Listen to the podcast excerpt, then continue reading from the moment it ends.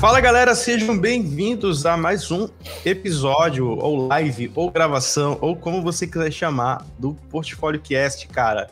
O nosso portfólio oficial do Portfólio Cast. Eu sempre falo portfólio, mas é podcast, podcast oficial do Portfólio Pro, onde a gente conversa sobre portfólio com designers excelentes e designers incríveis para mostrar para vocês o ponto de vista de cada um sobre essa coisa tão maravilhosa que é o portfólio. Eu sou o Léo Tavares, aqui do meu, do meu amigo Rafa Lesias. Fala galera, mais uma semana aí com vocês, com mais um convidado muito especial. Hoje a gente vai conversar com o Carlos Mignot. Ele é formado pela Miami School, né, tipo em design gráfico. Ele trabalha hoje na Plau, onde tem trabalhos incríveis, né? E a gente conheceu o, o Carlos, né? Já faz um tempo e ele entrega trabalhos tipo, de tipografia de marcas muito bons.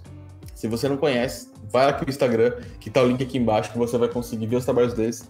Então hoje ele é convidado do Portfolio Cast do episódio 2. Então vou chamar aqui o Carlos para a gente bater um papo muito legal. Então se você tiver qualquer pergunta, qualquer coisa, fica ligado aqui que você vai poder mandar aqui ao vivo e ele vai, poder te responder. Vai ser muito massa esse bate-papo. Fala, Carlos! É um prazer, cara, estar com você aí nesse, segundo episódio aí do Portfólio Cast. Fala, Rafa. Fala, Léo. Bom dia. Tudo bem? Bom dia para quem tá ouvindo aí. E, pô, vamos com tudo. Vamos falar de tipografia, de branding, de portfólio, porque a gente estava até falando aqui mais cedo, né? A gente gosta muito, faz por prazer, então vai ser muito legal. Massa demais. Cara, meu, assim, a gente fala dos bastidores, mas mais uma vez, cara, uma honra te ter por aqui. Você realmente é um designer que a gente admira, que a gente curte mais o trabalho. E, velho, Obrigado. tem muita pergunta aí pra ti. Se prepara, velho. Tem, tem bastante. Vambora. Já alonga aí que a gente vai metralhar, velho. Mas, ó, a primeira pergunta que a gente sempre faz, padrão, é como é que você começou no design? Como foi que você, tipo, olhou, o bichinho do, do design te picou e disse, ah, é agora? Cara, é Boa, boa pergunta. Eu acho que esse bichinho já me picou desde sempre, assim. Eu, sei lá, desde criança sempre curti muito desenhar, sabe? Essa coisa, é, sabe, rabiscar e tudo mais. E minha mãe, arquiteta, ela me ensinou a mexer simplesmente no Photoshop. Eu tinha uns 10 anos de idade. Então comecei a mexer. Eu sempre gostei muito de computador, assim, né? De aquela, aquela época muito louca de anos 90, de net, escada, depois aquela coisa baixar música e tudo mais. Então os jovens ali curtiam muito aquele lance, né? Eu era um deles. E aí, porra, minha mãe, sei lá, querendo acalmar a criança ali, não, mexe aqui no Photoshop. Minha mãe era webmaster, sabe, do, do, do Cefet também. Então, assim, tinha um pouco dessa história ali na época. É, e cara, eu também gostei, assim, daquilo. Eu comecei, sei lá, fazer montagem de carro meio veloz e furioso, assim, sabe? Uma coisa meio bizarra.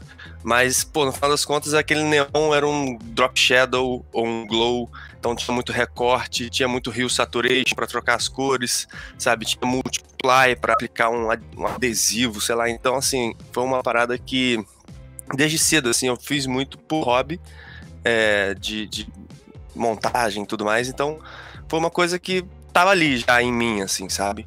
Mas aí na época de fazer vestibular, aquela coisa, putz, é, 2009, 2010, sei lá, é, engenharia, profissão do futuro.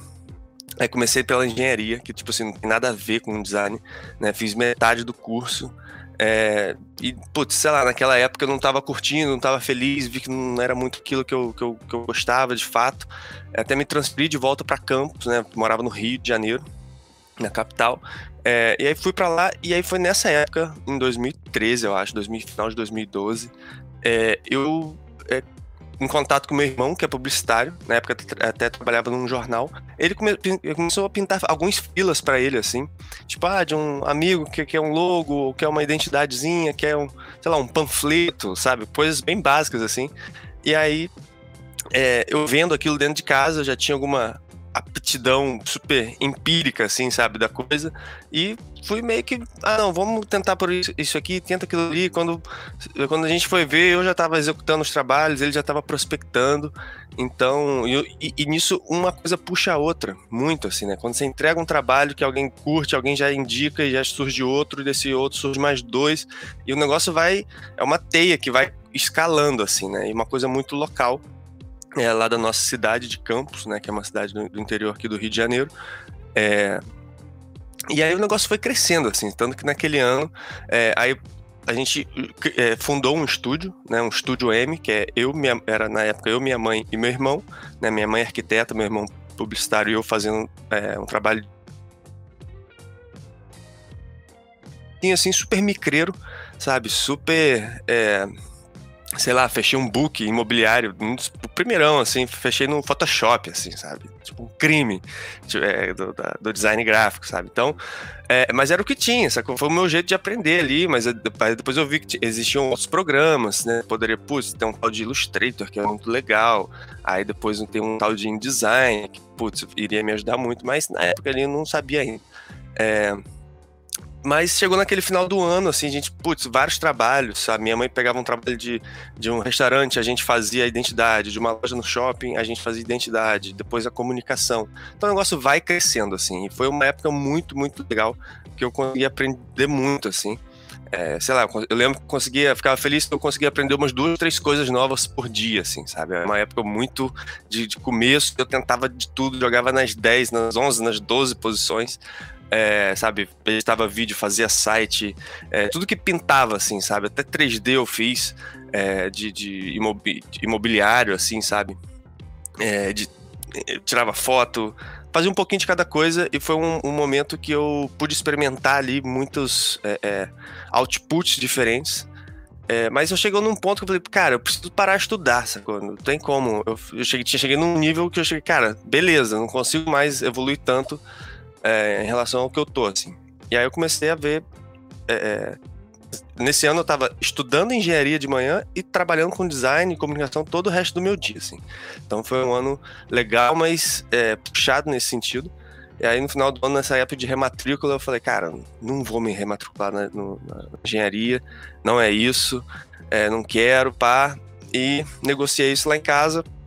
Voltei para o Rio, fui fazer Miami Ed School, que é um curso muito, muito legal, uma escola mundial assim de criação que tem em vários lugares né, do mundo e tem aqui em São Paulo e no Rio. É, e é um curso mais focado, assim, é um curso de portfólio, isso é muito legal. Ele fala que o, o, a pasta é a parada mais importante, assim, que um profissional criativo é, tem, assim. Óbvio, você tem a sua teoria, você tem o seu craft, né? Mas isso tudo tem que estar representado dentro do seu portfólio sabe? Todos os seus skills, a sua, sua entrega final, o seu tipo de cliente, os seus aprendi, eh, o que, que você aprendeu, né, com cada, cada projeto. Então, é, é uma escola que ela reúne, como seus professores, vários... É, cara, vários players assim do mercado, é diretor de criação, é, pô, diretor de arte, é uma galera que está no mercado entregando trabalho legal, ganhando prêmio, que eles são transformados ali em seus professores durante esse período e tudo focado no portfólio. Assim, cada matéria que você faz é um trabalho final, que no final de tudo, desses dois anos, você faz uma orientação de portfólio. E aí eu fiz com o Rodrigo Sayan, na época, que é o fundador da Plau. É, para você preparar isso para o mercado, assim. E aí depois você pega todos esses contatos que você teve também é, né, no, durante o curso para cavar aí uma, uma, uma vaguinha, sabe, em algum lugar, e foi exatamente isso que aconteceu comigo. Né? Eu, até na época, estagi, antes de formar, né, estagiei na FCB, que é uma agência de propaganda, né, que é uma outra pegada.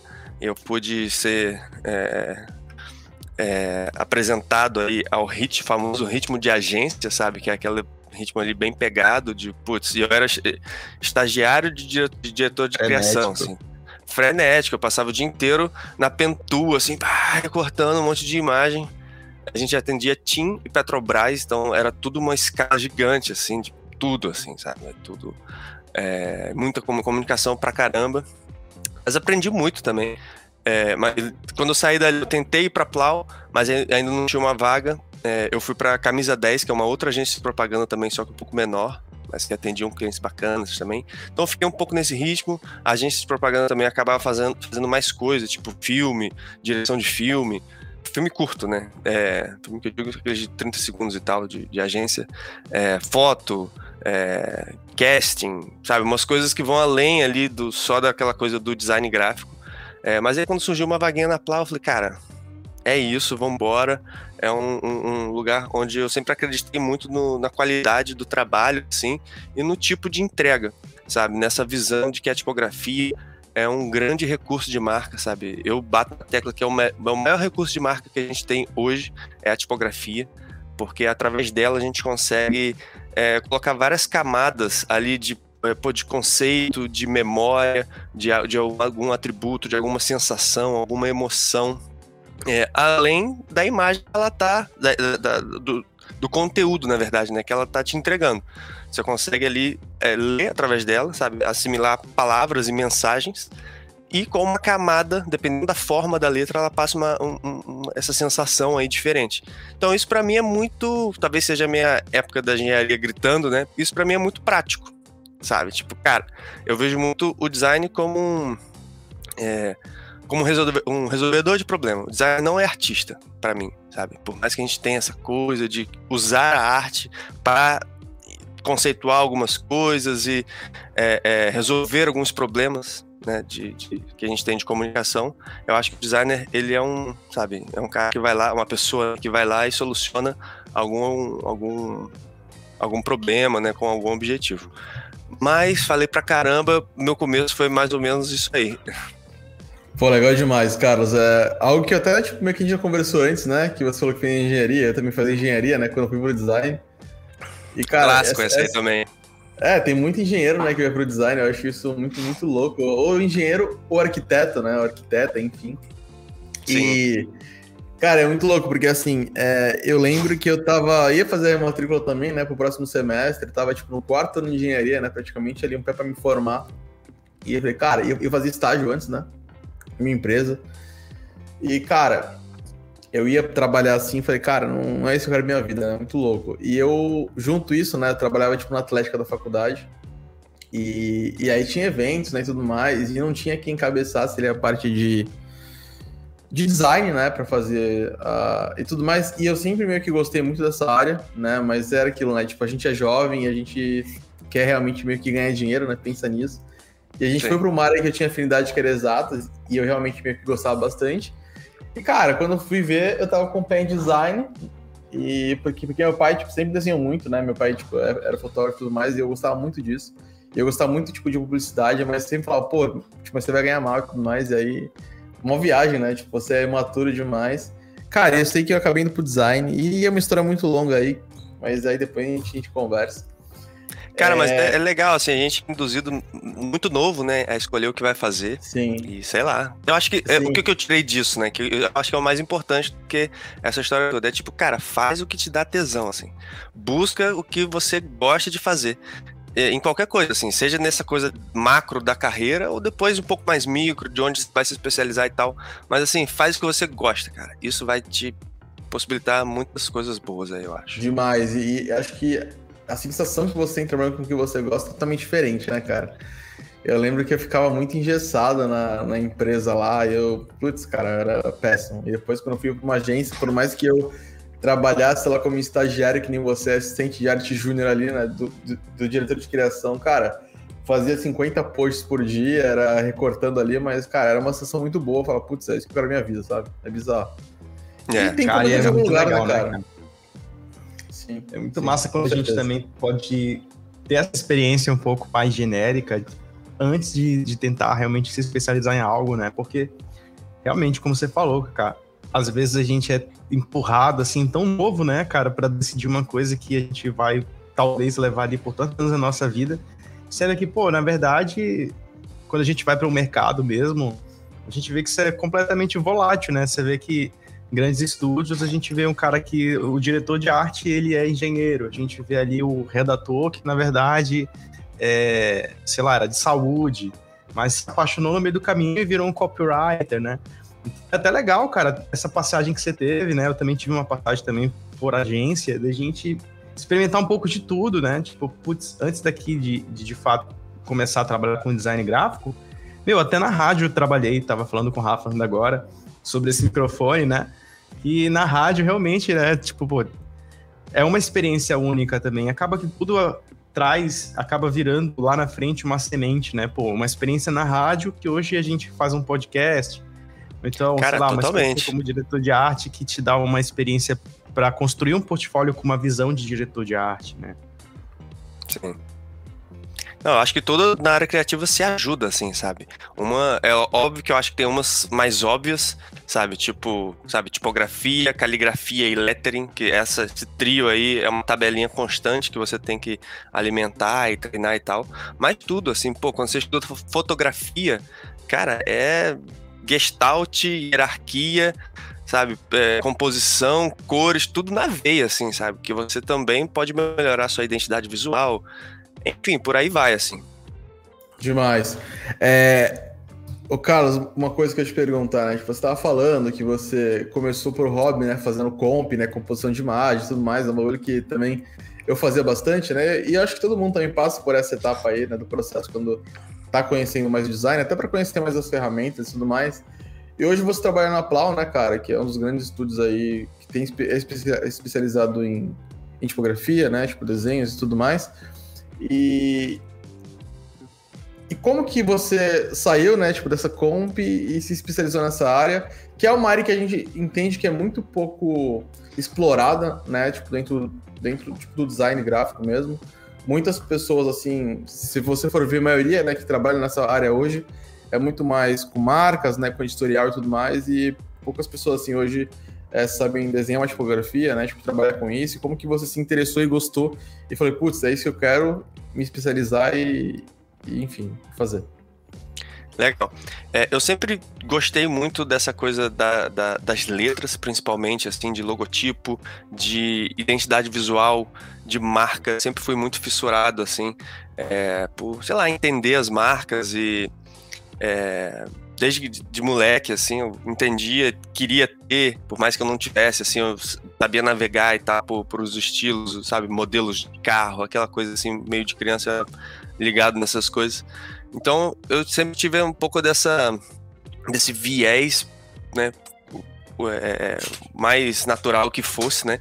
E aí quando eu entrei para para começar a trabalhar com design, a estudar design, eu via que, cara, as, as letras eram, sabe, era um recurso importante, eu ainda não sabia manipular, sabe, ou é, escolher muito bem, propriamente dito, mas eu tinha algum interesse ali, é, e me, tava me arriscar muito, principalmente quando eu entrei na Miami, assim, arriscar muito lettering, sabe? Caligrafia. Era um negócio que. E, putz, é muito difícil fazer caligrafia no começo, porque você já quer fazer igual, sei lá, o Cláudio Gil, sabe? O, sei lá, essa galera sinistra aí, o Jackson Alves, que os caras são mágicos, assim, né? Eles fazem. Sabe, igual o Beto Carreiro, assim, pá, tipo, super rápido, e a parada fica uh, linda. Só que os caras fazem isso há anos, tá ligado? Há anos.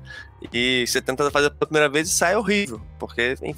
Aí é, eu tentava, tentava, e, enfim, é, não, não, saía o, o, o, o, tanto bom, assim, o quão bom eu queria. Mas é, fui indo, né, cara, e fui tentando treinar e tudo mais. E aí, quando eu tive contato com a tipografia, que foi, cara, no último trimestre, assim, da Miami, é uma aula ministrada pelo Rodrigo Sayane, na verdade com type design, né? A gente teve lá outras cadeiras de tipografia 1, 2, uma coisa mais de escolha de, de, de fontes, né? E de diagramação, né? É, aí com, com, caligrafia também. Mas aí quando chegou na, na, no type design, aí o buraco é mais embaixo, assim, você tem que chegar e fazer uma fonte. E aí foi uma parada que no começo tentei muito, assim, e sei lá, sou muito perfeccionista em algum ponto e eu tava achando que tudo tava, tava ficando ruim, assim, porque uma curva, né, quando você, sei lá, de um R, de um S principalmente, sabe, letras assim, quando você não, não sabe muito bem onde colocar os pontos, você não calibra muito bem ali uma, a, a pressão, vamos dizer, entre os nós, é, fica, fica meio torto, sabe? E como a gente vê tipografia o tempo todo, para tudo quanto é lado que a gente olha, a gente vê letra, sabe? É, a gente sabe quando tá errado, mas às vezes não sabe o que que tá errado, mas que tá errado você sabe que tá estranho, assim. E aí era um negócio meio frustrante, assim. Tanto que o meu projeto nessa, nessa aula foi uma fracture minimalista que tá lá no, no meu Behance, é, que eu posso até mostrar aqui rapidinho. É, Fica à vontade, pode abrir aí. Ela é minimal fractal. E aí o lance foi que, cara, eu com medo das curvas, eu quis fazer uma, uma letra que não, simplesmente não tivesse curva, sabe? Fosse toda reta. Por mais que aqui eu, nos meus rascunhos aqui, eu tivesse feito, é, né, tentando entender a construção tudo mais da, dessa Black Letter, ela acabou ficando nessa pegada aqui totalmente reta, sabe? Tudo mais reto que eu poderia fazer, assim. É, literalmente por medo de fazer curva feia, assim, sabe? Então, é, mas não tenham esse medo, sabe? Depois eu perdi esse medo. Medo você tem que ter de outras coisas na vida, não é de design. Então, assim, se arrisque a fazer, sabe? Mas foi uma parada que na época ali Brutal, me levou para esse resultado aqui. E aí, tentando olhar muito referência de. É, que aí é um processo que eu faço até hoje, de olhar muita referência antiga de, pô, de caligrafia, de uma época pô, muito, muito antiga, que não tem nada a ver com, com o próprio Behance ou com Pinterest e tudo mais. E aí, é, tra tentar traduzir isso em formas mais, mais minimalistas que eu, que eu poderia fazer, assim. E aí, no final, pô, mockups, né? Aquela coisa que já tinha já do Photoshop. É, para fazer um pouquinho dela em contexto, né? Que eu acho que dá uma, uma camada mais ali de percepção de como que essa, essa tipografia pode ser usada e tudo mais. E, pô, foi uma experiência muito bacana porque Cara, eu ganhei um selinho na época, eu fiquei muito feliz. Legal. É, de, de, design gráfico, né? Esse, esse, projeto eu coloquei quando? Em 2015. Então já faz aí, pô, seis anos. E, e foi em 2016, né? É, e, pô, eu vendi pra caramba essa fonte. Eu nem anunciei ela, né? ela nem tá terminada de fato. Eu nem considero ela uma fonte, assim, pra é, vender e tudo mais. É, no estágio que ela tá.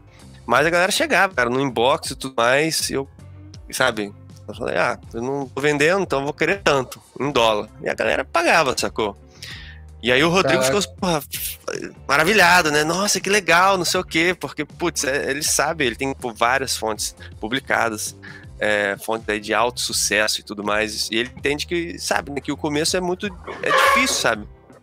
É, para todo mundo, assim, essa coisa de fonte ela é meio. É, é, sabe, você começar uma fonte é muito fácil, mas terminar é difícil, porque é um trabalho ali, uma caixa de ferramenta grande. É...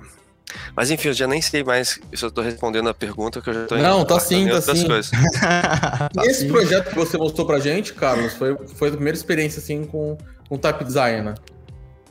É, type design propriamente dito, sim, sabe? De chegar, Legal. rascunhar, pensar um conceito, jogar isso pro vetor no, no, no, Glyphs, já que é o programa que a gente usa para fazer fonte, pensar espacejamento, sabe? Pensar unidade entre, entre é, o projeto, sabe? Uma frase boa para entender isso é que, tipo, uma fonte não é um belo conjunto, é um, um conjunto de belas letras, é, sabe? É um belo conjunto de letras sabe? Então o conjunto ele é mais importante do que ali as Legal. características individuais que a fonte vai ter. Então são olhares assim que eu comecei a aprender e falei, putz, isso é muito legal. Essa coisa é muito bacana.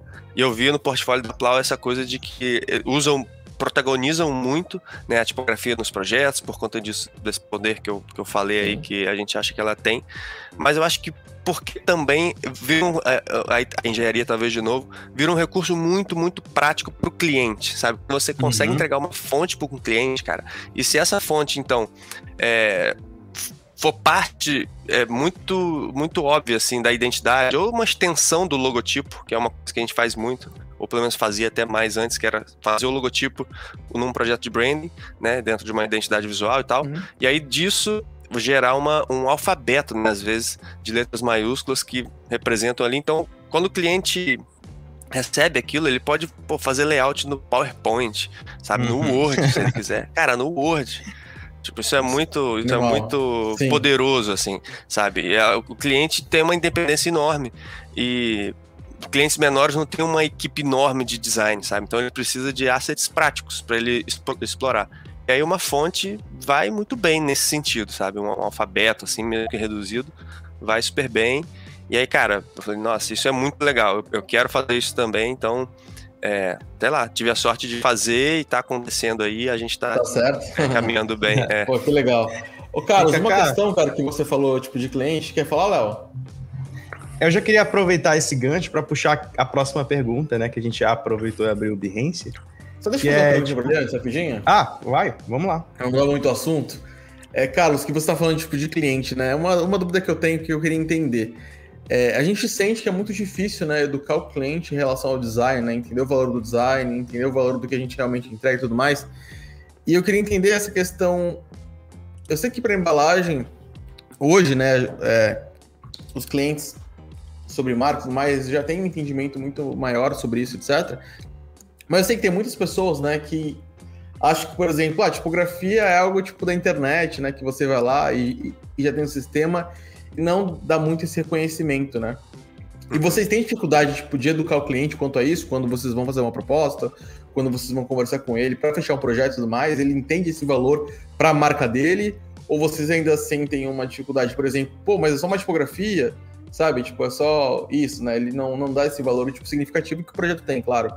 É, então, essa questão de reeducar o cliente, né, Léo? A gente tem muito isso, tudo mais constantemente com embalagem, com projeto, com marca, né, que a gente faz, etc. E, e vocês aí, tipo, vocês têm essa dificuldade de, tipo, conversar com o cliente e reeducar ele, a importância que tem o type design para a marca dele, sabe, tudo mais? Uhum.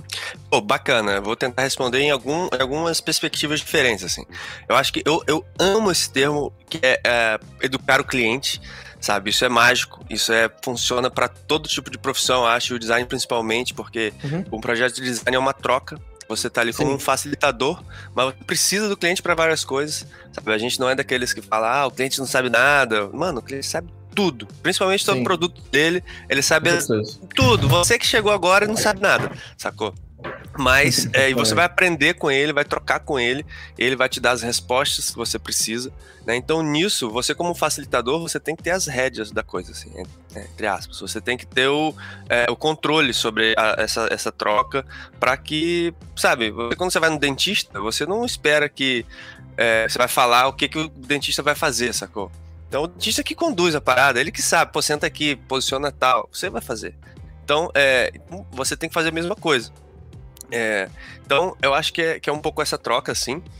É, e, assim, eu acho que um, um, sobre tipografia em si, eu acho que um grande lance, assim, que a Plau faz, que é mais do que um grande lance, né? Eu acho que é o grande propósito da Plau é educar o mercado brasileiro a respeito de fontes, sabe? Eu diria que não é só o cliente, os designers, nossos pares, veem ainda esse recurso como algo é, trivial, e que na minha opinião não é, mas assim, eu não acho que dá para tratar dessa forma, tipo, ah, pô, vou baixar uma fonte grátis aqui, vem sem acento, vou lá no da fonte, ou pirateio, e sei lá o que, tipo, não, cara, eu acho que, primeiro que a qualidade do trabalho acho que cai muito, é, e segundo que, sabe, é, sei lá, não, não, não é legal, assim, sabe, então, é, tem, tem muito, tipo, tira, tira proveito disso, sabe, faz uma, pega isso que é esse recurso e vai achar no melhor lugar ou numa galera boa, como a gente faz com qualquer outra coisa, sabe? Qualquer outro recurso tipo de fotografia, a galera pô, assim num shutter ou vai num, num banco legal, assim,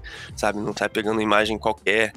É, pô, fonte, eu, quando eu leio, ah, não, já reclamando de fonte sem acento, eu quase caio para trás, assim. Tipo, cara, 2021, galera, pelo amor de Deus, sabe? Sim. É, não, não, precisa, sabe? Não precisa. E, e, eu acho que é só um pouquinho, um empurrãozinho, assim, tipo, cara, olha isso aqui, olha isso aqui. A pessoa vai. Nossa, da fonte nem existe mais, assim, sabe? Não, da fonte não, sabe? É, tem, tem Google Fontes, hoje em dia Adobe Fontes, sabe? É, tem por Font Stand, que é se aluga a fonte, fica bem mais barato. Tem as founders brasileiras que cobram em real, sabe? Então, tem muita opção, Nossa. sabe? Não dá pra, pra, pra, tratar assim dessa forma. É, então, assim, eu acho que tem muito disso, assim, é, de popularizar a tipografia no Brasil sabe? A começar ali com, pelos brasileiros, sabe? Essa, mudar um pouco dessa cultura, dessa percepção. É uma coisa que, que foi muito bacana, assim, no lançamento da Redonda, que foi uma fonte que eu lancei esse ano. Meu primeiro lançamento aí, putz, foi um grande sucesso. É, foi que a grande maioria das pessoas comprou a fonte pela primeira vez. Primeira vez que comprou fonte foi com a Redonda e, cara, isso foi nossa, muito, muito bacana. E muita gente diferente, assim. Uma galera que não é designer comprou fonte, tipo uma boleira uma, sabe, uma, uma, uma ADM, assim, sabe, administradora. Isso é muito foda, assim, sinceramente. Isso eu acho muito foda. A parada é, é, é, é, aí que a gente quer chegar, assim, sabe? É lógico que é nos designers, só que, pô, nos não designers eu acho que já tem um plus nesse sentido. É, Sim. E os clientes, cara, eu vou, eu vou te dizer que os clientes da é, que a gente tem atendido assim estão muito mais educados nesse sentido do que os próprios designers, sabe? Porque cliente, cara, não tem essa coisa. Ele vê o concorrente fazendo, ele vai querer fazer. Sabe? E é, e é nisso, que é disso que se trata, assim. Ele, ente, ele tá entendendo que, pô, uma fonte é, consegue carregar toda essa personalidade, né, essa memória, emoção e tudo mais. E se a fonte for exclusiva sua, cara, só você vai ter. Tipo, só você vai ter aquela voz. E mais do que nunca, o, as, o design tá indo pra uma coisa mais tipo, ah, uma cor, uma foto e uma fonte. Pá. Sabe? Então, e você ser reconhecido através daquilo, assim. Os recursos são poucos. Então, aí, aí os, os, estilos vão ficando cada vez mais com mais personalidade, né? Mais camadas ali de emoção, né? Seja na fotografia, né? Cheio de luzes e, enfim, poses e casting diferentes. E aí a tipografia também acompanha essa história, sabe? É, eu acho que a gente educa o cliente muito numa, num projeto de branding, por exemplo, porque projetos de branding são muitas pontas soltas, tipo, pô, estratégia, naming, você manejar todos esses processos, depois, pô, mood boards, identidade visual, output, você manejar todo esse ecossistema ali acontecendo, eu acho muito mais difícil do que tipografia, e aí Nossa, sim rolam Rola, é, cara, rola um super, é, uma super educação, uma super troca de expectativas, é, tipo, ah, meio que direitos e deveres, assim, sabe? É uma coisa que a gente tenta colocar muito antes de começar o projeto, sabe? Então, faça isso com seus clientes, porque vai fazer toda a diferença no, no decorrer do projeto. Uma coisa que eu tenho visto, viu, Carlos, até identifico muito a plau pelos projetos, essa questão de, de personalidade, né? É, pô, vocês fizeram um trabalho muito legal para reserva, né? Fizeram um trabalho muito legal para né, para Globo principalmente, né? Que é uma marca tipo nacionalmente assim conhecida por qualquer cidadão brasileiro, né? Que está assistindo, está vendo a fonte de vocês. Uhum. E foi muito legal assim a personalidade que vocês imprimiram quando vocês fizeram recentemente. A gente vê a antiga marca, né? Tipo do Canal Brasil, que era um, um losango ali, né? O Brasil dentro assim, um quadradinho. E vocês trouxeram cara, algo totalmente diferente, né, do que poderia imaginar assim e trouxe uma personalidade muito grande para o canal em si, né? Você vê que a tipografia não é apenas ali tipo logotipo, mas ela traduz toda a marca do canal Brasil é, em, em, todo o contexto de aplicação gráfica, né? Tanto tipo, tipo, de chamadas, aplicações de fotografia e etc. E, e foi muito interessante esse trabalho que vocês fizeram, que assim foi algo muito diferente do que nós costumamos ver, né? As pessoas são muito presas em questão, putz, mas como que é uma marca que não tem grid, né? Tipo, muito bagunçada, uhum. isso, isso, muitas pessoas comentaram, inclusive, né? Tipo, quando foi anunciado. Que, porque tem aqueles meio que designers que comentam lá, né? Quando tem um, um rebrand muito grande. É, os haters. Mas, cara, é, eu achei sensacional, assim, foi algo que, assim, muito fora da caixa, né? Tipo, uhum. aquela tipografia misturada, né, junto com com vários formatos. Eu achei aquilo sensacional e vejo que vocês trazem muito isso também, né, para outros projetos, essa, essa mistura, né, de tipografias e o, e o quanto elas falam, né, por si só, assim, uhum. é, em todo o sistema visual da marca. Isso é isso, isso eu achei incrível. Falei, putz, a Plau tá trazendo, tá inovando muito nessa Nossa, questão é verdade, de tipografia que... nacional e tudo mais. Eu queria até pegar um gancho, só pra gente também é, falar daquele. Só para não perder aquela, aquela, aquele gancho lá no começo que estava aquele projeto, né, Kaká? E você estava falando de como ele também abre portas, né? Tipo, o Rodrigo Sayane viu aquilo e outras pessoas começaram a comprar uh, a Type. E nem era essa a intenção, né? Nem era essa a intenção. Mas como foi que o portfólio ele foi importante nesse, nesse início da tua carreira, assim, sabe? Uhum. É, eu acho que tiveram dois momentos aí, ou até mais. O primeiro momento foi lá no Estúdio M 2013, que a gente literalmente não tinha portfólio. Então a gente, tudo que pintava, a gente queria fazer, tanto para aprender e ganhar dinheiro e tal, mas muito para ter material para mostrar pra galera, sacou? E nesse mercado, como é o nosso, cara, portfólio é quase tudo, sabe? É, é, é uma boa parte, assim, sabe? Do, do que você precisa para você é, se, se, se dar bem, assim, se desenvolver e tudo mais. É, porque, cara, é a, o, portfólio bem, bem é, colocado, né? E aí, vocês são mestres aí no assunto, é de, cara, tentar colocar muito assim o que você quer pegar através disso, sabe? Tipo assim, quais os trabalhos que eu quero realizar são esses mesmos trabalhos que você tem que ter no seu portfólio, sabe? Você mostrar um pouquinho de que você está é, tá aprendendo, né? Quem, quais são os tipos de clientes que você está acostumado a atender, qual é a sua metodologia.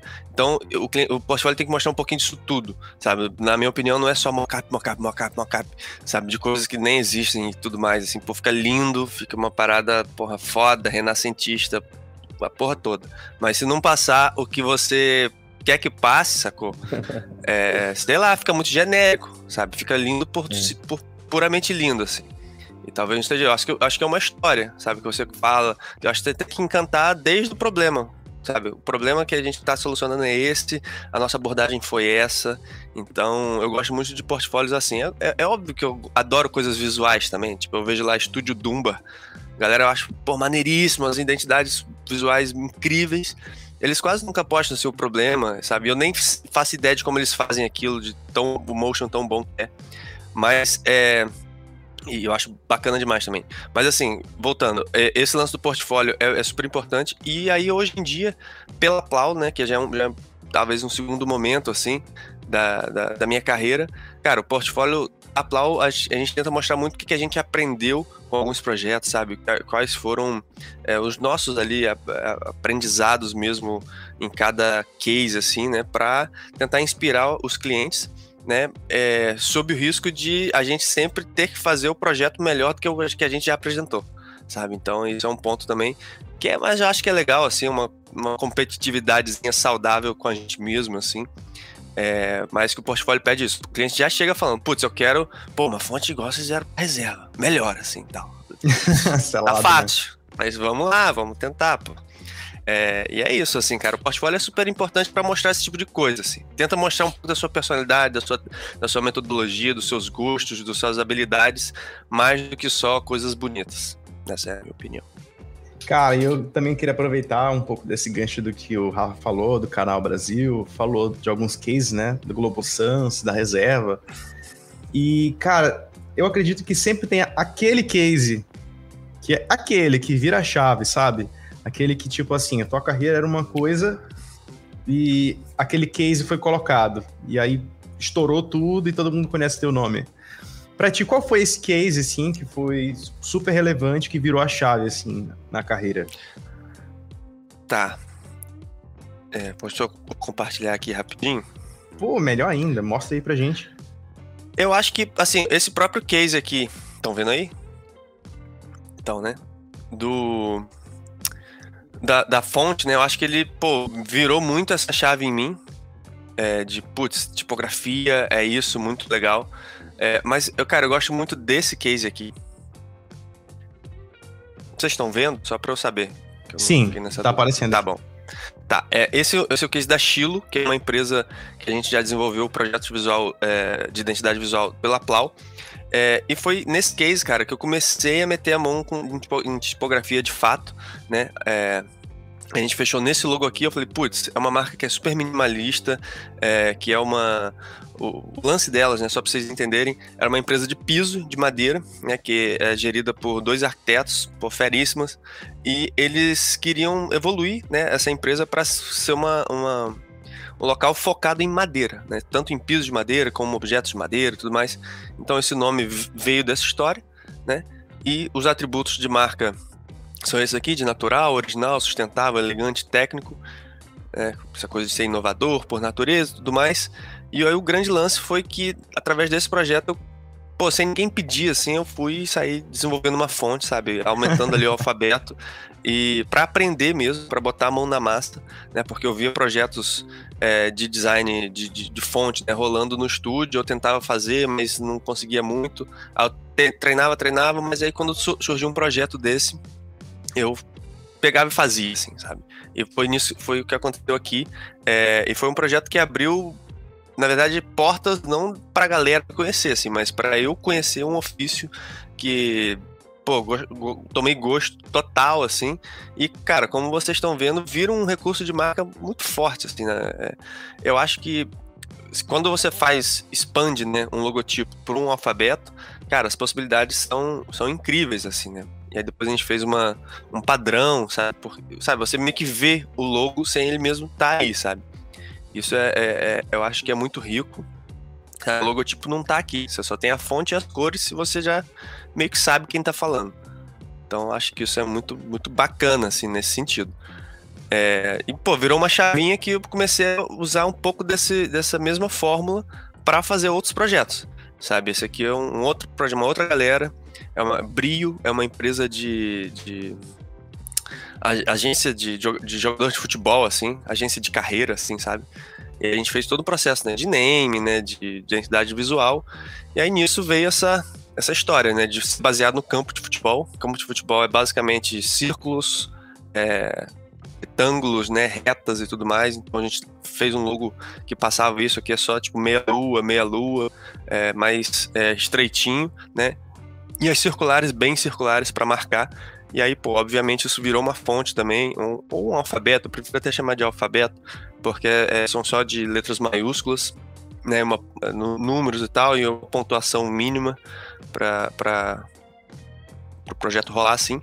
Mas, cara, eles usam muito, e como eles são uma empresa pequena, para eles fica dá uma unidade gráfica muito boa. Se você olhar lá o Instagram deles, eles fazem um uso bem bacana assim dessa dessa fonte. Então, assim, aqui, por exemplo, é esse mesmo caso. Você não o logo não tá aqui, só tem as cores e a fonte. E passa quem tá falando, assim, sabe? Só dessa coisa de ter os, as circulares bem circulares. E aí eu acho que dá essa, essa padronizada, assim, de uma forma muito boa. Muito boa essa... E, pô, é um recurso muito bom, sacou? É um recurso muito fácil, assim, muito prático de você só trum, escreve ali, já foi, sacou? Então, não é uma fonte muito boa para texto, né? E aí, enfim, a gente sempre acaba tendo que colocar ali fontes de apoio, né, para segurar a, a, onda, mas para uma coisa mais display, pô, funciona lindamente. É, e fica bacana, assim, sabe? Tem outros projetos, tipo da Muda, que a gente usou essa mesma parada é, de é, e aí, eu essa... acho esse projeto animal, cara, esse da Muda. Pô, valeu, cara. Foi um projeto aí a muitas mãos, é, que a gente, pô, mesma parada, sabe? E a gente, é, é, o que eu tava falando, né? De tentar mostrar o que, que a gente aprendeu também, sabe? Então a gente, pô, coloca os outros é, é, opções de nome pra gente entender por onde que a gente estava procurando aquilo, né? Um pouquinho é, dos nossos anseios ali, uma coisa de, do aprendizado que a gente teve com o processo, de que, que seria legal de mostrar. E esse aqui, o, o rascunho da Ana Laura Ferraz, uma grande designer que trabalha com a gente, que conceitou esse projeto, chegou nesse logotipo, nesse acabamento. E aí, óbvio, né, dando dentro da plástica, galera, vamos fazer uma, um alfabeto. E é isso aí, ponto final. Isso. A gente nem tá pedindo, mas a gente vai fazer. Tá bom? Prepara aí que a gente vai fazer. Só isso que é esse, esse. É, vamos, pode falar. Não, eu falo que isso é muito legal, que você coloca o processo inteiro, né, no portfólio, assim, não, não... Cara, acho que mockup é o de menos, né, mas você coloca toda a construção, os bastidores mesmo. Isso que faz, isso, isso que enriquece um case realmente, né? Que você tá falando lá de, tipo, realmente contar uma história, enriquecer o, o que tu tá apresentando, sabe? Isso é muito massa. Cara, é porque o, o, eu acho que um projeto ele tem que ser a busca por esse, por esse objetivo e tudo mais que eu tava falando, mas esse objetivo, no final das contas, é o propósito daquela marca. Né? A gente tem que descobrir qual é esse propósito, né? aí no contexto de um projeto de branding, e porra, traduzir visualmente esse, esse propósito, sabe? E não pegar uma tendência que tá rolando, ah, não, vou fazer isso aqui porque é bonito tudo mais, e vai ficar legal porque é parecido com todas as outras marcas de moda que existem por aí. Cara, a gente não, simplesmente não gosta desse tipo de pensamento. É, enfim, respeita quem faz, óbvio, tudo mais, mas não é a nossa praia, assim. A gente gosta muito de fazer essa história de tenta fazer algo único, algo que tem a cara daquilo que o cliente pede, da, da cara daquilo que o cliente ainda nem sabe que é, sabe? A gente a, a, a, encontra junto, assim, essa voz e é, é uma coisa muito bacana de entendimento, né? E aí, e aí o mais legal, né? Quando a gente expõe esses aprendizados que a gente teve, eu acho que o próximo cliente já também quer fazer desse jeito. Putz, gostei dessa coisa. Eu acho que a gente, é, é, a gente tenta ser empático, vamos dizer assim, de meio que em, empatia, né, de viver a, a dor do outro, entrar ali para tentar solucionar e trazer uma coisa diferente. E aí os outros clientes também querem essa mesma coisa. Só e aí só para voltar para esse case é uma parada que tipo deu um trabalho danado, principalmente por conta dessa tela aqui que um peso, um peso é, é preenchido, né, para dar leitura e tudo mais. Então a gente fez essa regular, essa tailor made. É, mas essa aqui é uma ilustração em cada. É, é grifo, assim, né? Então deu um trabalho nada, foi foram meses para fazer. É, quando o cliente não pede, é um pouco mais complicado, né? Porque a gente faz, tem que achar meio que tempo e desenrola e tudo mais. Mas, enfim, saiu. É, ficou muito, muito legal. Aí é uma fonte de apoio, né? Para segurar ali o, a parada de texto.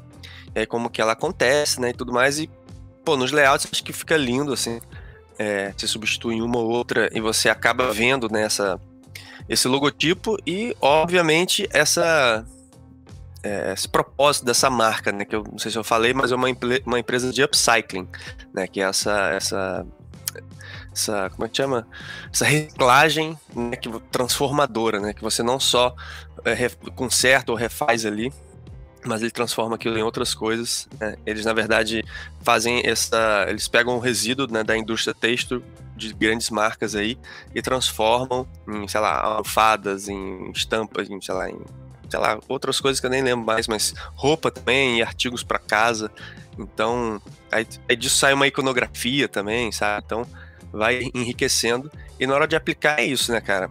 Você escreveu ali, se você tampar assim a primeira. É, só, mostrar só a parte de trás do cartão, você já sabe quem tá falando, sabe? Isso é muito, isso é muito bacana. É, é um pouco de manual que a gente fez tudo mais. E isso, como isso depois vira um, sabe? Aqui a gente quase chorou de emoção, né? Quando viu isso aqui, Deus que o arquiteto fez um, é. uma bancada enorme e ficou muito maneiro.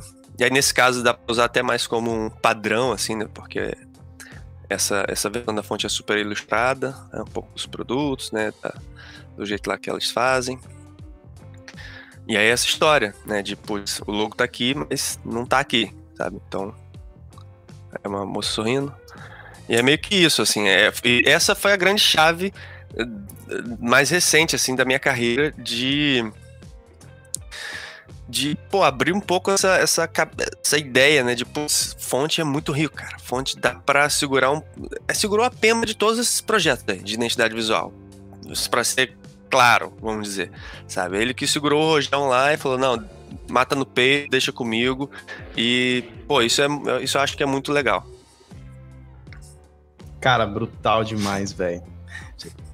E pior que acabou que você respondeu outra pergunta aqui que a gente ia te fazer, que era o que você leva em consideração quando você vai montar um case, né? Você, como você falou aí, muito do que o aprendizado que vocês aprendem dentro do processo, né? Que vocês adquiriram ali de conhecimento Sim. dentro do processo, né?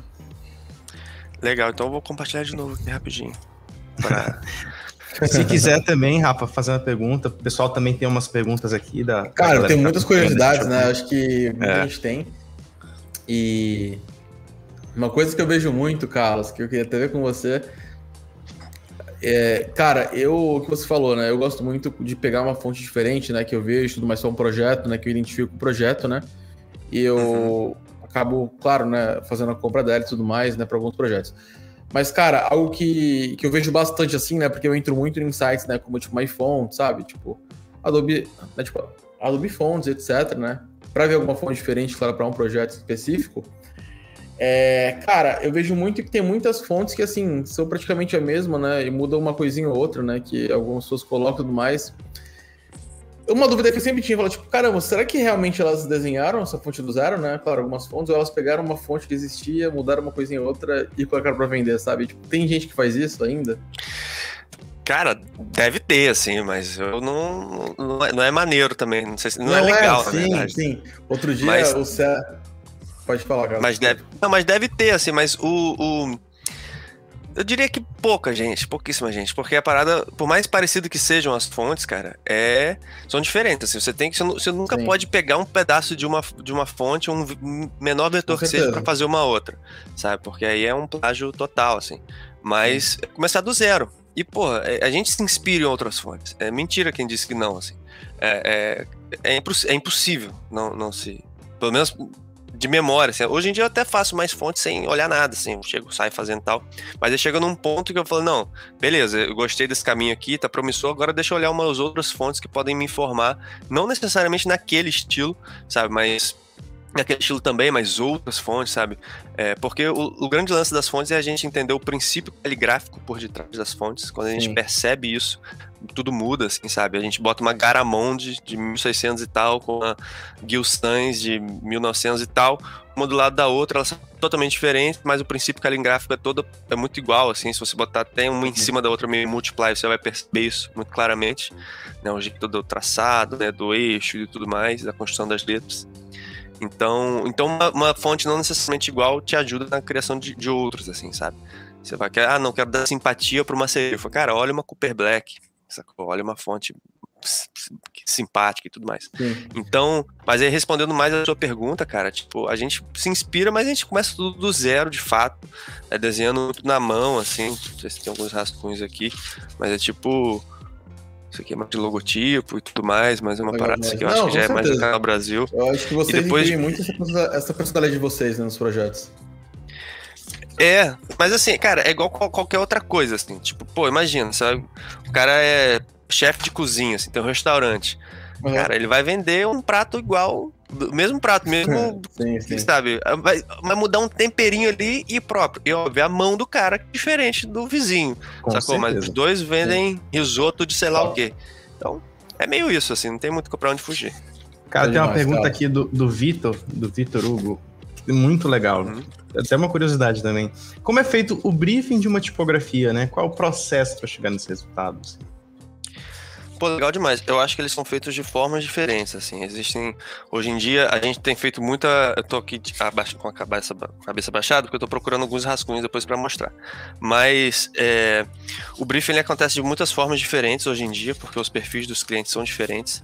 Então tem. E a gente tem atendido cada vez mais, né, para fazer essas fontes sob medida, grandes anunciantes, né? Galera é, é, grande que tem que tem uma galera de design, tem galera de branding envolvida, então é uma galera que sabe muito, sacou? A gente chega ali para facilitar o lado deles nesse lado, mas é todo mundo muito bom e tudo e tal. Então tem gente, tem perfil de cliente que já fez uma identidade usando outras fontes meio que parecidas, ou uma agência também faz isso, aí falou, ó, a gente chegou nesse resultado aqui, a gente quer uma fonte assim, assim, assado. É, aí já tem uns que já chegam com o briefing quase todo pronto, mas é sempre a galera no final fala, não, mas a gente também quer a visão de vocês e tudo mais. Falo, não, claro, pode deixar. Então, é, é, alguns já direcionam uma coisa muito mais clara do que, que eles querem, outros não. Outros ficam, galera, pô, muito irado, vamos aqui, não sei nada, minha, minha marca é mais ou menos isso, isso ou aquilo, mas não tem uma identidade pronta, assim, sabe? É, então é diferente e uma coisa que a gente tem batido muito, cara, é de tratar cada cliente como se fosse único, assim, não, não fazer uma fazendinha de job, assim, sabe, uma, uma um centro de, sabe, uma, um Fordismo de, de projetos, assim, que não, esse é o processo, esse é não sei o que e tal, é, porque isso acaba sei lá, viciando o processo, viciando as, as nossas escolhas, os nossos, é, as nossas entregas. Então, cada cliente é único, cada cliente vai, vai querer chegar de uma forma.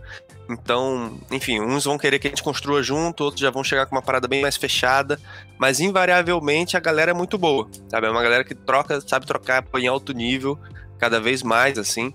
É, e, pô, os clientes estão ligados, cara. Não acho que o cliente tá, tá de bobeira, não. O cliente tá ligado pra caramba é, tira, aprenda o máximo que você puder e tenha essa sensibilidade no começo do projeto, cara. Principalmente no começo do projeto. O começo do projeto é igual, sei lá, falar aqui uma besteira que possa ser crucificado, mas é tipo começo de namoro, sacou? Que tudo tá muito é, é, forte ali, intenso, que você, cara, você tem que manejar bem, visando o longo prazo, né? Tudo, as decisões que você tomar ali no começo vão impactar lá na frente. Então é um pouco disso também. É, começa ali entendendo muito bem o que, que ele quer, quais são as expectativas dele, tenta educar o cliente nesse sentido das expectativas, assim, dessa troca. É, e tenta entender qual é a vibe dele, assim, que, que, onde que ele prefere explorar e vai na dele, sacou? Pra ele se sentir confortável 100% do tempo, sacou? E não você descendo a desejar, ou você ou ele, assim, sabe? Então é muito disso. E aí, de um ponto de vista mais prático, o que, que a gente faz? Sempre começar uma fonte com poucas letras. Isso é uma dica de ouro, assim, porque, cara, quando você sai fazendo tudo, você vai se ferrar. É, por que você vai se ferrar? Porque se você mudar uma, se você, cara, nossa, adorei, mas essa serifinha aqui do N, eu tenho que, vou mudar. Então você vai mudar no N, no M, no H, no S, todos. Nossa, porque, Deus, é verdade. É, é, porque a caligrafia, a tipografia é isso, é uma repetição de padrão porque como eu falei, a tipografia veio da caligrafia, então a caligrafia é o, é o mesmo pincel, a mesma mão, o mesmo ângulo, a mesma pessoa, o mesmo punho, o mesmo tudo. Então não vai ficar diferente, sabe? O K, a terminação do K só é daquele jeito porque ele tá com aquele mesmo pincel que ele fez a serifa do N. E aí quando você entende isso, você fala, putz, uma forma só é assim porque aquela outra também é assim. Então você começa com poucas letras, tipo um O, um H e tal, e aí com, cara, você com 5, 6 letras, cara, você faz muitas palavras, muitas palavras. E é isso que a gente faz, assim. Poucas letras, aplica ali na palavra-chave do cliente. É, sou um cliente de investimento, já é, sei lá, taxa de juros, investimento, não sei o que. Se é um restaurante, já é, sabe, risoto, sei lá o que, sabe? As palavras-chave para ficar bacana. E aí a gente Sim. vai é, aprova em cima disso, sabe? Alguns caminhos, e aí o cliente aprovando, trocando ideias, se sentindo confortável, testando, né? Porque fonte é um software, né? Então a gente entrega em beta, sabe? A gente, pô, com uma, uma pequena quantidade de letras, a gente já consegue enviar para o cliente, para ele testar isso e ver lá no contexto dele, de uso e tudo mais, e dar o feedback pra gente. Então é meio que isso, assim, essa troca e vai evoluindo aos poucos. Pô, gostou dessa direção? Aí é, entra a figura mais do type produção da tipografia, né? O type design é um pouco mais para o começo, em que a gente estabelece a voz ali, qual, qual que é a voz tipográfica, né? Qual que é o formato daquela letra, para depois cair, cair dentro para produzir. Meio isso, cara. Nossa, brutal demais, né, cara? Tem umas perguntas bem interessantes aqui, cara. É, o quão incluso nessa etapa de criação da fonte vocês colocam o cliente? Acho que você até já respondeu um pouquinho dessa, né? Do Igor Lima perguntou. Sim. Então, eu, eu, posso mostrar um case que, cara, foi muito bacana nesse sentido. É o case da Via Mia. Tava até aqui que eu ia falar sobre, sobre portfólio, vou tentar falar sobre muito bom esse projeto. Pô, valeu. Esse foi um projeto que a gente aprendeu muito também. É, a Via Mia é uma empresa carioca, que deve ter, tem 20 anos, 21 anos agora, eu acho, 22. É, e que ela tá é, espalhada pelo Brasil inteiro tudo mais. Então eles tinham muito esse lance. O logotipo deles é esse primeiro aqui, né, da esquerda, que ele é meio rabiscadão, assim, meio. Parece um bilhetinho, assim, né, que foi escrito. É, só que a marca estava mais, mais madura, né, as clientes um pouco maduras, eles queriam manter um pouquinho dessas singeleza, vamos dizer assim, dessa coisa meio anotadinha, mas com um pouquinho mais de personalidade. Né? E, cara, encontrar essa voz foi um trabalho muito, muito legal, né? Aí um pouquinho do, do da parte estratégica, né, de state, né, de arquétipo, né, de universo temático, né, e tudo mais. Um pouco de brand book, papapá.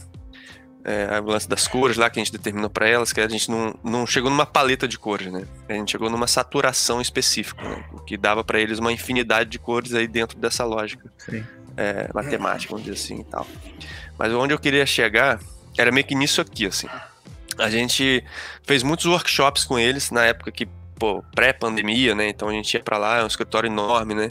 É, cheio de gente, cheio de vozes bacanas. Então a gente rascunhou bastante coisa, assim, para entender, assim, o que, que, que era, porque as, as, as, mudanças são sutis, né? De algo, sei lá, meio isso aqui, esse puxa freire aqui, que tá um pouquinho mais simpático do que esse coleção, sabe? Que já tá mais incisivo. Então, isso aqui, na verdade, foram já o que a gente gostava um pouco mais, assim, eram muitas e muitas folhas que envolvia elas também. É, tinha um lance de, engraçado, assim, porque é, essa fonte, essa marca ela já usava uma, uma caligrafia para se comunicar, né, através dessa coisa meio bilhetinho e tal, mas fazia isso tudo à mão, assim, era uma menina que trabalhava lá, Caramba. fazia à mão, escaneava, botava e fazia, só que um, dia essa menina saiu. Sacou? E aí ferrou, perdeu, assim. E, perdeu, perdeu, acabou. Boa marca, fecha a marca. E aí foi isso, assim, foi meio que nerd, já não, a gente precisa de uma tipografia, aí, putz, então vamos fazer a marca, e aí começou a andar tudo lá, fazer branding e tudo mais, então foram meses de projeto, desde aqui da parte aqui de cima de estratégia, né, e tudo mais, e, e aí o lance que era o statement delas, né, essa coisa que eles são muito coloridas, né, a marca é, é reconhecida pelos coloridos dela, né, e aí esse statement fala muito disso, né, que é espalhe cor por onde for, e uma marca multicolorida, na minha opinião, não deveria ter uma cor específica. Elas perguntavam muito pra gente, cara, qual é a nossa cor? Qual é a nossa cor? Tal marca é tal cor, tal outra marca é tal cor. E a gente, cara, não, não sei, não sei tal. E a gente chegou, teve esse insight, e a gente fez até uma comparação, assim, que não é tão pouco saturado quanto, sei lá, sonho dos pés, é, uh, usa flex, sei lá, que é mais neutro, nem tão saturado contra a melissa, sabe? Que é tudo super gritante e tudo mais. E aí elas entenderam, ah, não, beleza, elas são meio saturadinhos, assim, pra ter esse esse climinha meio cool e tudo mais que elas gostam. Mas beleza, voltando pra cá. A gente, aí, esse mais um processo, né? Agora vou achar essa voz, né? Então, por muito rabisco, elas rabiscando também, o que aí sim, que é envolver o cliente no lance, né? E, porra, uhum. a equipe criativa delas inteira, sabe? Tanto de, de marca, de produto, de. Ah, sei lá, porque são mil, mil áreas e mulherada pô, frenética lá, a galera pô, sabe muito também. É, e, pô, foi muito bacana, muito, em certo ponto, caótico, sim, não dá para negar, sabe? E a gente muitas vezes saía das reuniões assim, caramba, qual vai ser, né? O que, que vai fazer? São muitas possibilidades. Mas é um processo, cara. Confia no processo.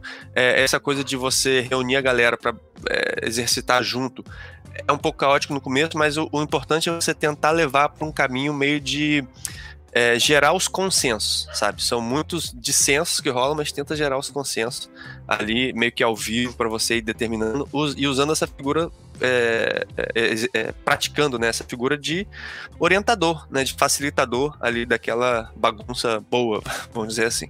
Então, aqui um pouquinho do, do, do é, do processo, né? E aí, voltando para a pergunta de portfólio, é um pouco do que a gente aprendeu. Né? Por mais que aí o que a gente aprendeu foi tentar equilibrar ali é, é, expressividade, né? Que um rascunho de uma coisa meio manual tem que ter, com aplicabilidade que aquela marca precisa ter no dia a dia, né? Que é uma coisa muito importante. Então, esse aqui a gente é, é a tela que a gente fala muito, assim.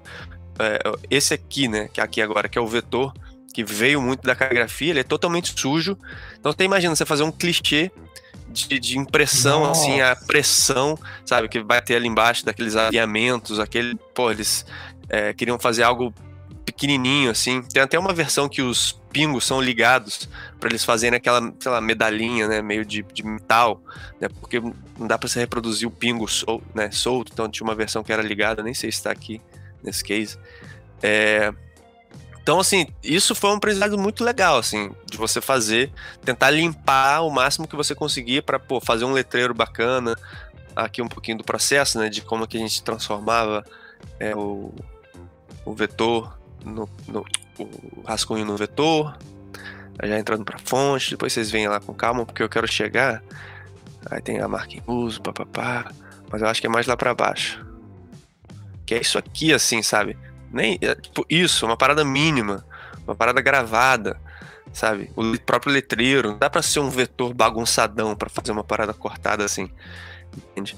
Então, enfim, tem, tem, tem uns usos bem, bem sinistros, assim, dessa, dessa marca, é, pequenininhos, assim, gravação em sola, é, que, cara, teve que fazer esse equilíbrio. E aí, na fonte de apoio, né, que a gente fez, porque, enfim, a menina não precisa mais ficar escrevendo à mão a parada, é, aí sim a gente conseguiu botar mais textura, né? Porque não ia ser uma coisa que iria ser produzida ali, sabe, no recorte ou tal.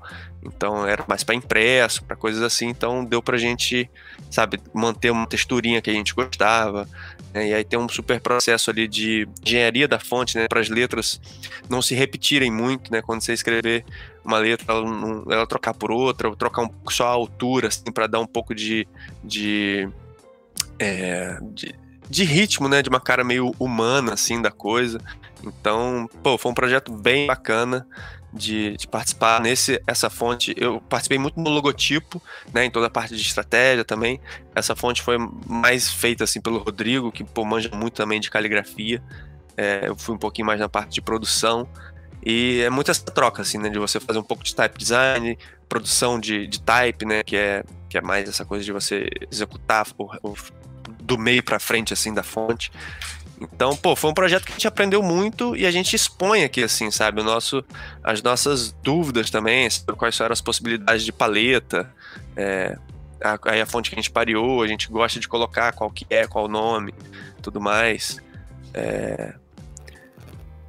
Sei lá, cara, meio que isso, assim, é, é eu gosto muito, cadê, desse projeto aqui, ó, que é o Burger for a Day, que é e aí a gente conta isso aqui também, a gente bota em inglês, né, por conta do Behance, mas tá aqui, que é essa coisa de esse chefe, a gente tava fazendo Ian Baioc, né, do, de Goiânia, a gente tava fazendo dois projetos com ele de, de restaurante, e aí quando estourou a pandemia, assim. E aí esses projetos pausaram Nossa, e ele tinha e ele tinha vários restaurantes já. Só restaurante de alto padrão, assim. Ele falou, cara, eu preciso continuar pagando meus funcionários, não sei o quê, não quero demitir ninguém, papapá. Então vou fazer um. E não pode abrir, né? Então eu vou fazer um delivery, um projeto antigo que ele tinha, de ter uma hamburgueria que é só delivery. E ele falou, cara, ligou pra gente e falou, cara, eu vou imprimir sexta-feira. Isso era tipo uma terça. Falou, ó, vou imprimir sexta-feira. Se vocês puderem me ajudar, bom. Se também não puder, foda-se, eu vou como tá, assim, porque eu vou vender hambúrguer, ele já tem uma rede social forte, então tudo que ele botasse ia bombar, assim, né? Porque quanto mais com uma causa dessa, assim, sabe? Então, a gente falou, não, beleza. Aí fizemos uma correria aqui, assim, a gente chegou em dois projetos, dois, é, duas é, é, propostas de identidade visual, e ele seguiu com essa aqui, que era muito esse lance de misturar é uma coisa que é o lance burger fora day, né? Era um, um hambúrguer novo por dia, que a proposta era essa, de ter uma, uma novidade é, por dia e que ele most ia mostrar qual, como que ele fez aquele hambúrguer, qual é a receita certinha, tinha um lance muito de informação, né? Então a gente misturou esse lance da gótica, que é uma, uma fonte muito usada em jornal antigo, deixa eu ver se tem a conceituação aqui. É, que é uma fonte muito usada em jornal, assim, título de jornal, com a IBM Plex, que é uma fonte é, super de comunicação, né, e tal, e uma sign painting, é uma sign painter, né, que é uma fonte de sign painting, que é muito referente de hamburguerias antigas e tudo mais, que é uma coisa americana. E uhum. o resultado foi esse aqui, super tipográfico, né, eles têm essa coisa de ser um open source, burger, é, cultura de burger, né? Que é essa coisa de você mostrar. Ah, que legal, é, cara. A receita e tudo mais. É uma diagramaçãozinha meio de jornal, assim. É, e type na veia, assim, sabe? Só tem tipografia. Não tem ilustração, não tem praticamente outros, outros recursos. Só meio que fazer esse jornalzinho aqui, essa tracinho, pan, diagramaçãozinho. Mas é isso, assim.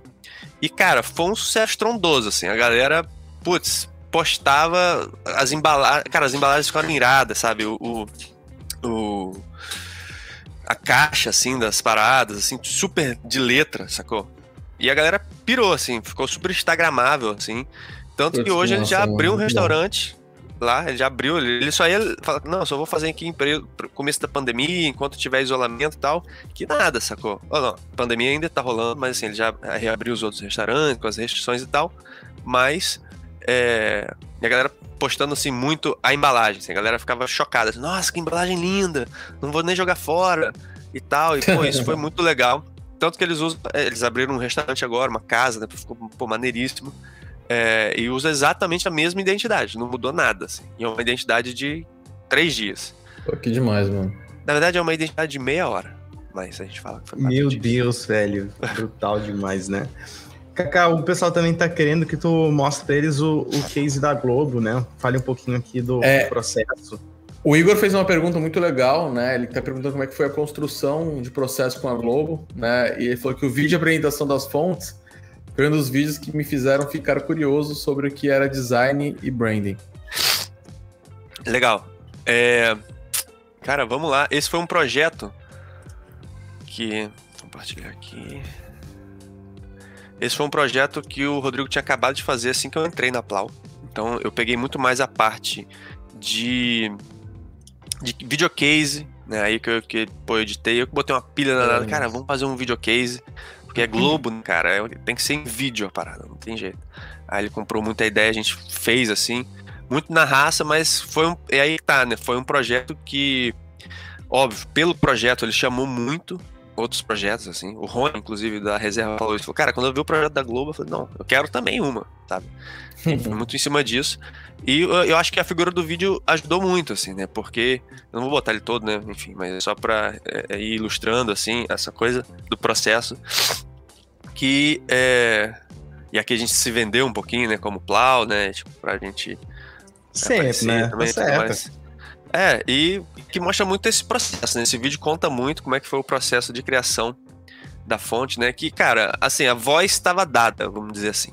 É, a voz macro é aquilo, né? Tipo, todo brasileiro já meio que conhece, né? Já sabe, já tem esse, porra, esse, esse cheiro de Hans Donner, assim, sabe? Você olha e fala, caraca, isso é Globo, sabe? Essa coisa super geométrica, mas super Sim. arredondada ao mesmo tempo, né? Da coisa da backgrounded, né? Que é uma futura meio arredondada e tudo mais. Então, esse estilo já estava dado. E aí, pô, o Rodrigo fez um trabalho impecável, assim, na minha opinião, de, de algumas concessões, assim, achar quais eram as concessões. Aí eu, acho que ele olhou muito para Frutiger, que é uma fonte é, humanista, híbrida, né, mais ou menos, mas um pouco mais para humanista. E aí como que a, esse lance da geometria como uma futura entra. Então você teve que esse E é super da Frutiger, mas o A é super da Futura. É, então esse equilíbrio assim, né, de você trazer um pouco de uma coisa e um pouco de outra. É, eu falo muito no, que no design a gente tem que ter uma visão meio de chefe de cozinha, assim, de, de cozinheiro, né? Basicamente, mais até do que de chefe de cozinha, de cozinheiro. Quando você vai fazer uma comida, pô, você bota. Se você botar muita. tiver muita gordura, pô, você bota um pouquinho de limão, sabe? Bota uma acidez para dar uma quebrada, sabe? Não vai muito para um lado nem muito para o outro, sabe? Se tá. É, é, sei lá, apimentado demais, bota uma, uma coisa, uma batata doce, assim, uma coisa para uma, uma abóbora, que vai dar uma quebrada também no, na, nessa, na pimenta e tudo mais. Então você vai meio que dosando um pouquinho aqui um pouquinho ali, sabe? E numa identidade visual acho que também tem muito disso, sabe? Você, você quer pesar para um lado, mas você bota uma contrapeso em outro, você vai equilibrando ali os sabores, vamos dizer assim. E aí no type design tem essa mesma coisa, sabe? Aí essa, esse azinho, né? Dois andares, que é para uma, uma parte mais de leitura. É, e assim, sobre o processo, cara, a galera da Globo sabe muito, muito, muito. É, porra, o maior grupo de mídia do Brasil, né? Os, os grandes produtores de conteúdo aí do, do Brasil. Então sabiam muito o que, que eles queriam, é, o lugar onde eles queriam chegar. É, então acho que foi um processo de troca intenso aí, mas que com o norte talvez um pouquinho mais claro, né? Por mais que no final das contas essa fonte, essa fonte teve três outputs, né? Que é essa fonte é, arredondada, né, que é a rounded, a Globo tipo sans, né, que é mais mais sanzinha, por mais que o, o tenha micro arredondamentos, né, no todas as letras, e tem essa essa sans também condensada para aqui eu acho que tem as três, né, para usos mais é, de jornalismo, né, enfim, diagramação e tudo mais. A numeração tabular, que é todas as letras com mesmo mesma largura, né, para uma coisa meio de placar, né, de, de, de enfim, de diagramação de números e tabelas e tudo mais. Aí depois um pouco da fonte em contexto. E aí eu trabalhei muito nos motions, né, desse case, no, né, toda, todo o videocase, né, do, do, fiz umas aplicações muito doidas, assim, para testar ela em contextos extremos, sabe, de uso. pra, que é muita cara da Globo, assim, ela, porra, mostra, bota essa fonte de tudo que é jeito, assim, né? Então, universal, era, né? Exatamente, assim, acho que era uma fonte que pedia muito essa história, né? E, pô, uma fonte que tá no Jornal Nacional, né? Tipo, no. Toda, toda a parte de comunicação deles tudo mais, tá sendo cada vez mais usada aí. Ao César Tralli mostrando aí o detalhe aí da fonte. E, cara, é muito, foi muito bacana, assim. Eu acho que pô, o Rodrigo teria, obviamente, muito mais propriedade para falar desse projeto. É, que, pô, teve essa galera incrível aqui que trabalhou. Teve o hinting da, da, da galera da Fontware, que é da, da, da Alemanha. Eu acho que, pô, fez esse processo aí para deixar essa fonte ainda melhor para reprodução em, em telas de, de, baixa qualidade, assim, né? Que é uma realidade é, de, de quem trabalha com TV e tudo mais. Então, cara, foi um, um projetaço que abriu muitas portas, assim. Com certeza, sacou?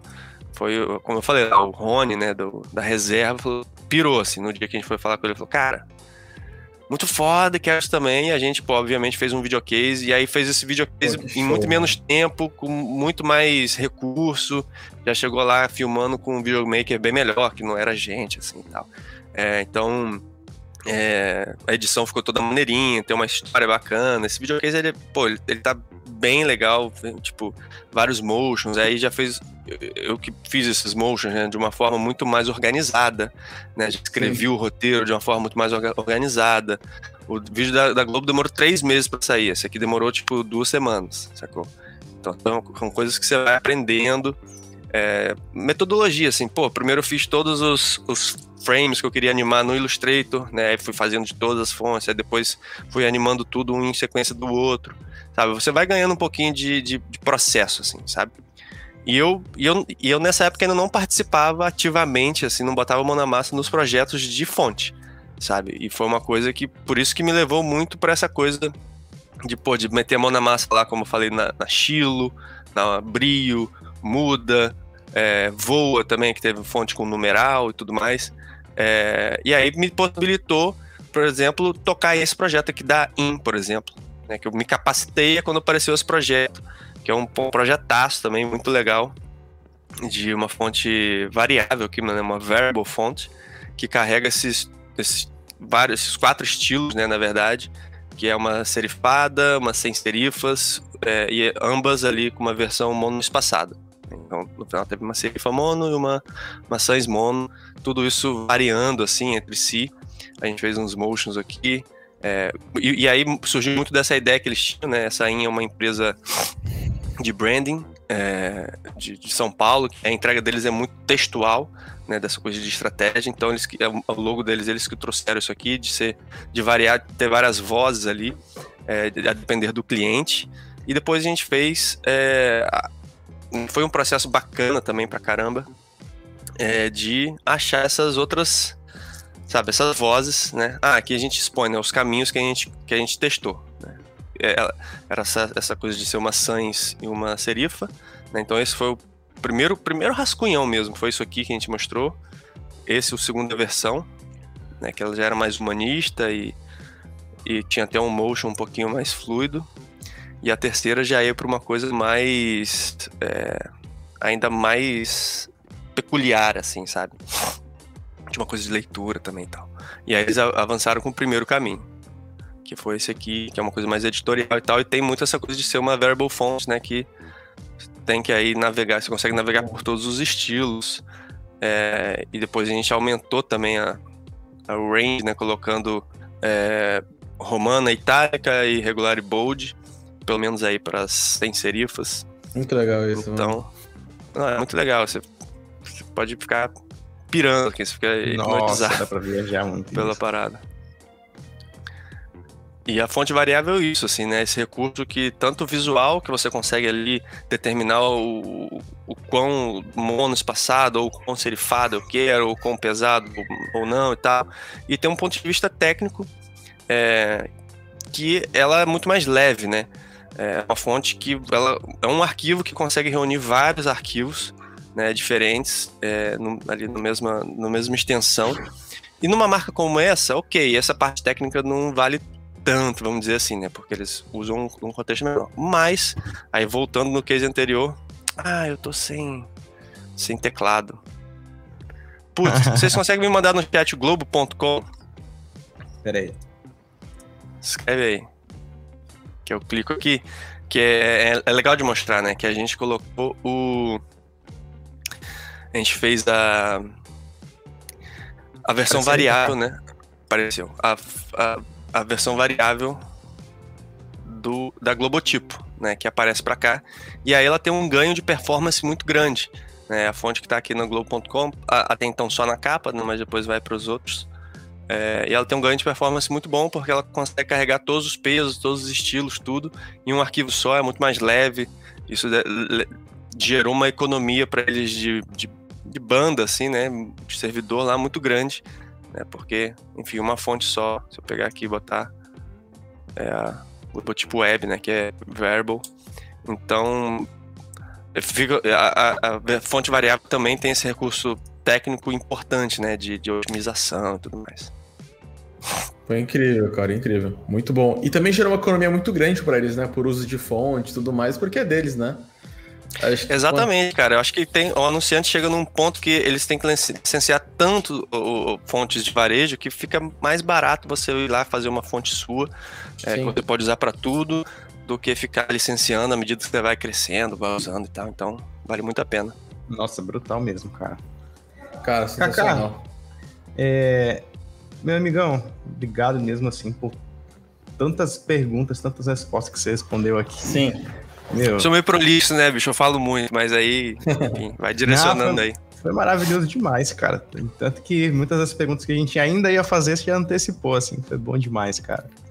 Sim, agradeço muito, cara, por toda essa troca. Para mim foi uma aula. Eu, eu tô aqui extasiado com tudo que eu. Demais. Foi, foi demais, muito aprendizado. Cara. Muita curiosidade que eu tinha aí foi é, você conseguiu responder aí. Foi muito bom, que cara. Bom, muito cara. bom de verdade. Muito bom. E é, é legal a gente estar tá realmente trazendo esse contexto né, para a galera para estar tá entendendo mais né, de profissionais que trabalham em certas áreas né, dentro tipo, do, do design gráfico para entender como é que realmente funciona o mercado. Né? Às vezes a galera ah, ver um projeto no, portfólio, no Behance e tudo mais, mas é legal a galera tá é, fazendo essa imersão, né? Pra tá entendendo um pouquinho é, de, tipo, de como funciona, de processo, metodologias e tudo mais. Sim, cara, eu acho. Fala. Para quem quiser conhecer mais seu trabalho, para quem quiser conhecer é, as types que você está desenvolvendo, a Redondo, o pessoal está elogiando aqui também nos comentários. Sim. Como é que a gente pode fazer? Legal. Cara, é, eu tô tentando ser cada vez mais ativo aí no, no, Instagram, né? De colocando tanto um pouco de portfólio quanto conteúdo educativo aí, que é essa coisa que a galera anda fazendo bastante.